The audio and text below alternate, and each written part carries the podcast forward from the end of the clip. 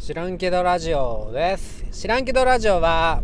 高瀬がペラペラペラペラ喋りまくって最後知らんけどって裏切るだけのそれだけのラジオでございます。いやもうね最近ね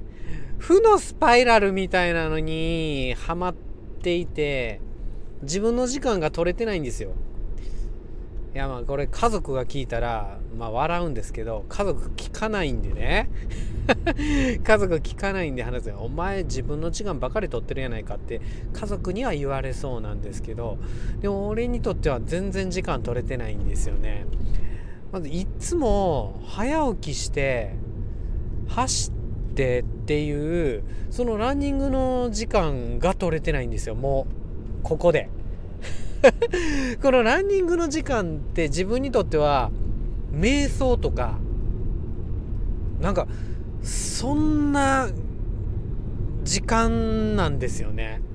自分を見つめるっていうかそれで汗かいて体力消耗してストレス解消にもなってっていうそれがね多分できてないっていうのが一番の原因かな、まあ、できてない理由はあるんですけど体調を派手に崩しましてでもう学校っていうか仕事なんですけどもう2日本って休んでからもうなかなか戻らないから朝起きても走りに行けないっていうようなもう一気にね走れなくなるんですね人の体って。人の体ちゃうか。俺の体か。それで走れなくなってたからもうそれで自分の時間が取れてないっていう。自分の時間が取れてないってなったらもうなんか人を巻き込んでね自分のストレスを解消しようとしてしまうメンタルの持ち主らしくて知るかっていうね。知らんけどっていうね。話なんですけど。それでまあね家族にストレス解消させてもらったりね、ディーラーさんに今まで溜まってたことの文句をぶつけてしまったりっていうね。でそのまあまあまっとうな一件である今車ないじゃないですか。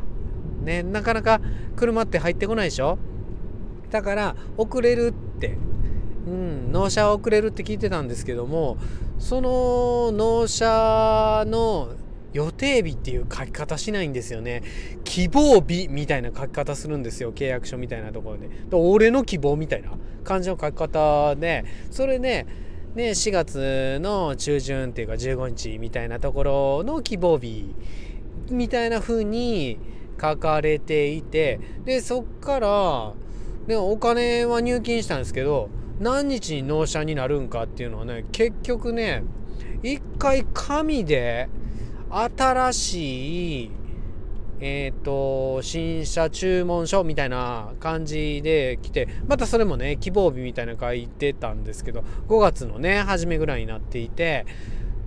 でその紙っぺら1枚だけで何の連絡も来おへんから結局いつ納車してくれんの？みたいな感じで、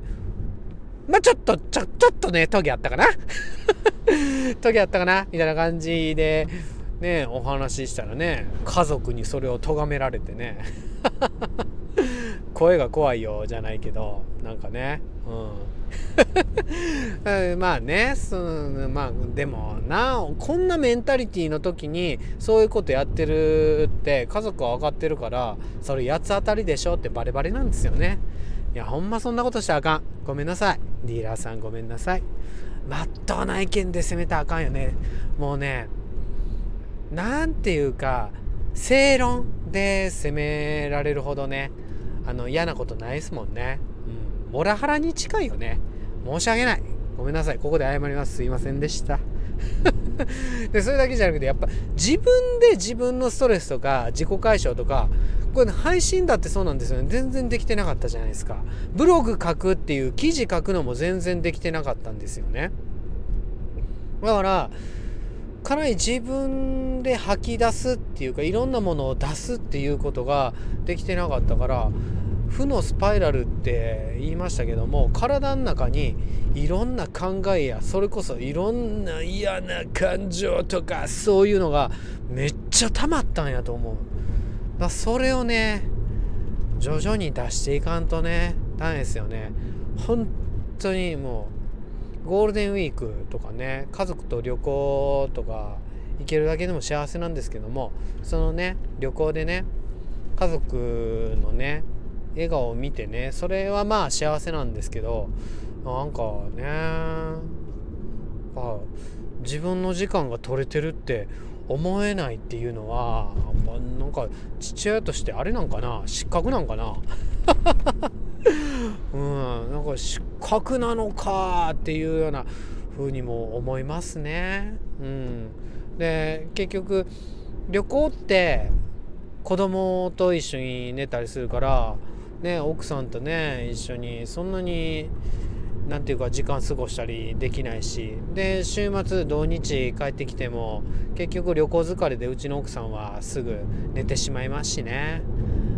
うん、そんなところでなんかいろんなもん出せなかったみたいな。も う禁欲のね生活してるような感じやったんでしょうね。自分にとってね。あなんか本当に自分のことは自分でいろいろ解消する術を持たないといけないしそれを実行に移さないといけないですね。とにかくもう絶対に明日は散歩でも何でも歩くでも走るでもやります。汗かきます。出します。知らんけど。